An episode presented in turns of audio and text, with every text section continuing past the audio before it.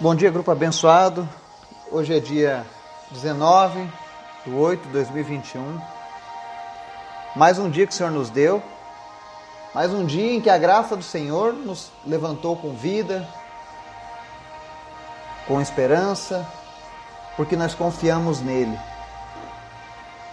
E hoje a gente segue o nosso estudo de Mateus capítulo 23. Nós vamos ver o segundo ai de Jesus aos fariseus aos mestres da lei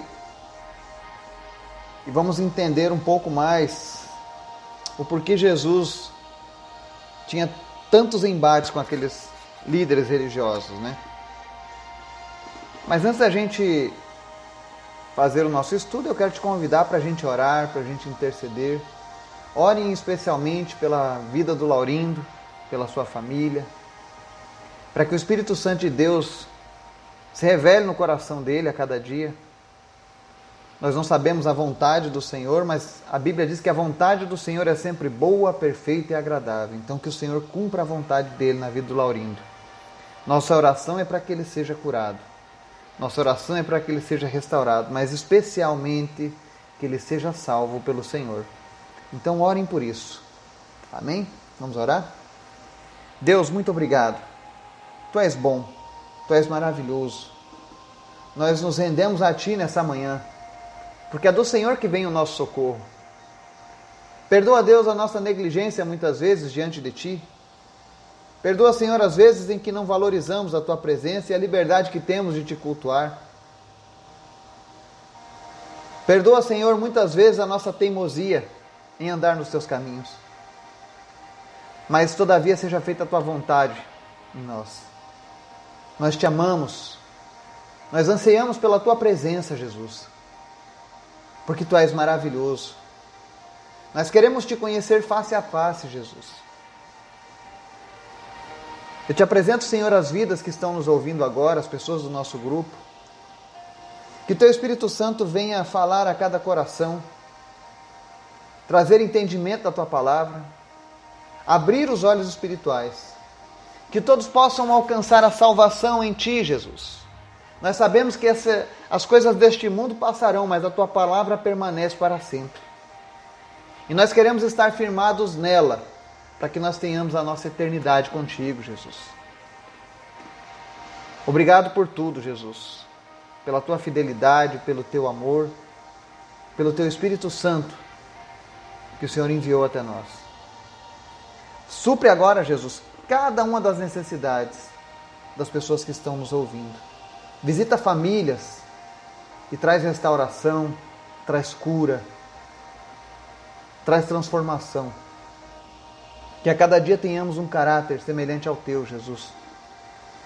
Eu te apresento, Senhor, as, as pessoas que estão lutando contra enfermidades nesse dia, aqueles que lutam contra a Covid, contra o câncer, diabetes, enfim, qualquer doença, o Senhor é Deus que pode todas as coisas.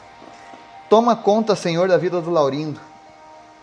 Eu te peço, Espírito Santo, fale com ele sobre a convicção da salvação.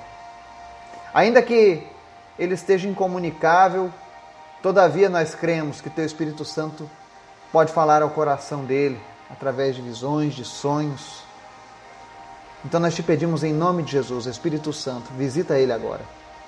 O nosso desejo é que ele seja curado, Senhor. Faz mais uma vez o teu milagre. Mas todavia seja feita a tua vontade. Nos ensina, Deus, a te obedecer e a aceitar a tua vontade. Eu te apresento também a vida da Bruna. Nós oramos para que ela seja curada de todas as enfermidades que acometem ela. Em nome de Jesus, repreendemos a displasia te apresentamos a Miriam e pedimos em nome de Jesus que o Senhor venha curar o problema de vesícula dela. Te apresento a Neiva Leal, o Alcino Staroski, a Andresa Staroski, e em nome de Jesus que eles sejam curados dos problemas de coluna. Coluna se endireite agora em nome de Jesus. Que não haja mais dor. Te apresentamos as vidas do Adilson Soares, Nauri Kempner, e da Josenilma. Visita cada uma dessas pessoas e cura, Jesus. Manifesta o teu poder na vida deles. Visita também o Nanaio, E Deus, que em nome de Jesus ele seja completamente restaurado e possa voltar aos seus trabalhos. Nós te apresentamos também as nossas famílias, Pai. Toma conta dos nossos familiares. Especialmente, Senhor, daqueles que ainda não te servem, daqueles que ainda não te conhecem, daqueles que estão amarrados à religiosidade vazia, daqueles que ainda estão vivendo no engano.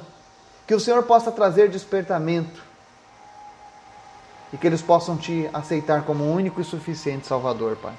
Salva os nossos familiares. Também te apresento, Senhor, os cristãos perseguidos lá no Afeganistão. Protege eles, meu Deus. Livra eles da mão do inimigo. Mas que nenhum deles venha retroceder na fé diante da morte. Que a fé deles seja o suficiente para que eles sustentem até o fim uma vida contigo, Pai. Tem misericórdia, Senhor, daqueles que estão morrendo e daqueles que estão matando. A única esperança, Senhor, que nós temos é que o Senhor pode mudar a sorte daquele país. Envia a tua presença para aquele país, Pai, e salva aquela nação, em nome de Jesus. Também te apresentamos o povo do Haiti. Toma conta dos haitianos, Pai especialmente das crianças que sofreram com esses terremotos. Tem misericórdia, Pai. Tem misericórdia da nossa nação também, Jesus. Que no nosso país as pessoas possam ser respeitadas, as leis sejam respeitadas. Não permita, Deus, que venham tomar os nossos direitos. Não permita, meu Deus, que venhamos a sofrer consequências pela decisão de poucos. Mas em nome de Jesus, que o teu povo se posicione a favor do que é certo, do que é justo. Que o teu povo se posicione, Senhor, através dos teus princípios. Nos desperta, Senhor, nesse dia. Nos ajuda, nos auxilia, porque sem ti nós nada podemos fazer. Toma conta das nossas vidas, Pai. Nos dá um dia, Senhor, na tua presença. Vai falando conosco, Espírito Santo, através do estudo de hoje. Em nome de Jesus. Amém. Seguindo o nosso estudo, Mateus 23, versículo 14. Segundo ai de Jesus aos fariseus diz o seguinte: Ai de vocês, mestres da lei e fariseus, hipócritas. Vocês devoram as casas das viúvas e para disfarçar fazem longas orações. Por isso serão castigados mais severamente. Amém? Havia um costume em Israel aonde os fariseus, por gozarem de uma posição social muito boa, eles eram uma espécie de juiz, cartório, polícia. Eles decidiam muitas coisas na vida das pessoas. E por conta disso, eles viviam nas casas das viúvas, especialmente. E quando Jesus reclama dessa presença dele nas casas das viúvas, ele diz: Vocês devoram as casas das viúvas. É porque eles, eles tinham o costume de persuadirem as viúvas a fazerem grandes doações para a suposta obra de Deus.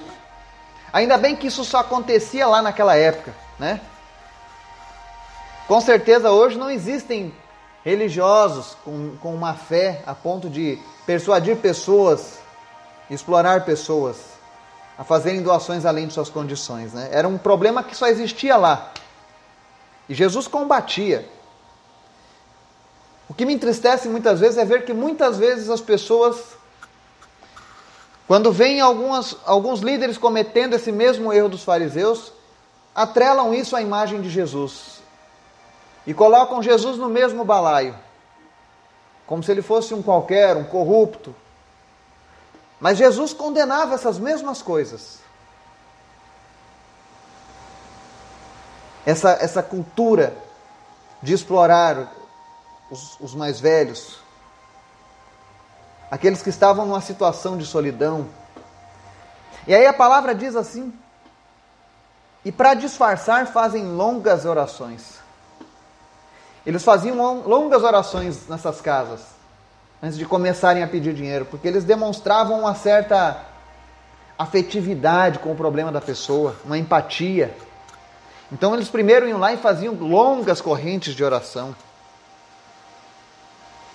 Hoje em dia existem pessoas que fazem isso também, apenas com o propósito de, de mostrar uma, uma aparente religiosidade, uma aparente vida com Deus. E aí se envolvem em várias orações longas e demoradas para tentar persuadir essas pessoas de que eles são pessoas de Deus. Aí Jesus diz: Por isso serão castigados mais severamente. Aqueles que conhecem a palavra, mas a deturpam para benefício próprio, sofrerão muito mais do que aqueles que não conheceram a palavra. O interessante dos fariseus, talvez você se pergunte por que, que Jesus criticava tanto os fariseus. Porque eles não seguiam somente a lei escrita de Deus. O problema dos fariseus é que eles tinham tradições orais que haviam sido passadas. E eles acreditavam que essas tradições orais também eram a vontade de Deus. E por isso eles tinham esse costume, esses dogmas, que você não encontra passagens bíblicas para justificar. Para você ter uma ideia, os fariseus eram contra as mulheres se olharem no espelho no sábado. Isso não está na Bíblia. Mas eles criaram essa lei e transmitiram oralmente, em igual teor da palavra de Deus, como algumas religiões fazem hoje. Existem religiões que possuem uma série de absurdos, religiões cristãs, eu não estou falando dos não cristãos, estou falando dos cristãos. Se dizem cristãs, mas introduziram uma série de coisas do paganismo, uma série de, de ensinos que não estão embasados na Bíblia. E aí, quando você reclama que aquilo ali não é bíblico, eles dizem: ah, isso aqui tem o mesmo teor da palavra de Deus. Precisa ser respeitado igual a palavra de Deus. Mentira do diabo. Os fariseus faziam isso e Jesus combatia eles a todo momento.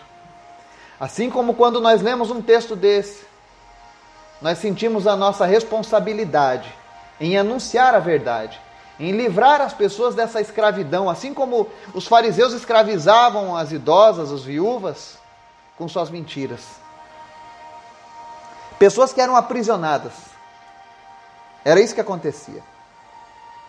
Tudo isso porque a Bíblia não era o suficiente para eles. A tradição que eles possuíam era, era de igual teor e ela era enganosa.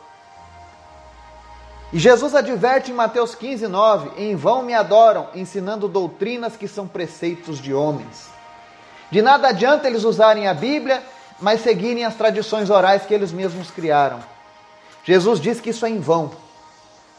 E se você tem seguido doutrinas que são de homens, que se dizem cristãos, mas que colocam em igual teor da palavra de Deus, cuidado.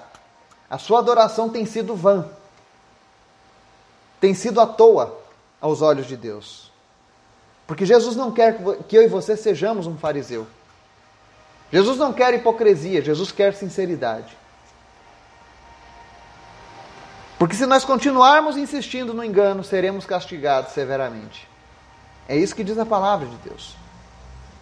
Que o Espírito Santo de Deus possa nos libertar da religiosidade vazia. Que essa mentira propagada por homens não se perpetue no nosso meio. Mas que nós venhamos sempre a optar em seguir a palavra do Senhor, em ter a Bíblia como nossa única regra de fé. Que o Espírito Santo fale ao teu coração se você estava no engano, que você possa receber o perdão de Jesus e possa ter uma nova vida com Ele. Essa palavra não é uma palavra de condenação, é um alerta para que não sejamos condenados. É diferente. Jesus te ama. Jesus quer a tua vida por completo, não apenas o teu coração, mas os teus lábios, a tua mente, o teu entendimento. Que o Espírito Santo de Deus possa falar conosco, tratar o nosso coração e que nós possamos priorizar, aprender a priorizar a Sua palavra em nossas vidas. Em nome de Jesus. Amém.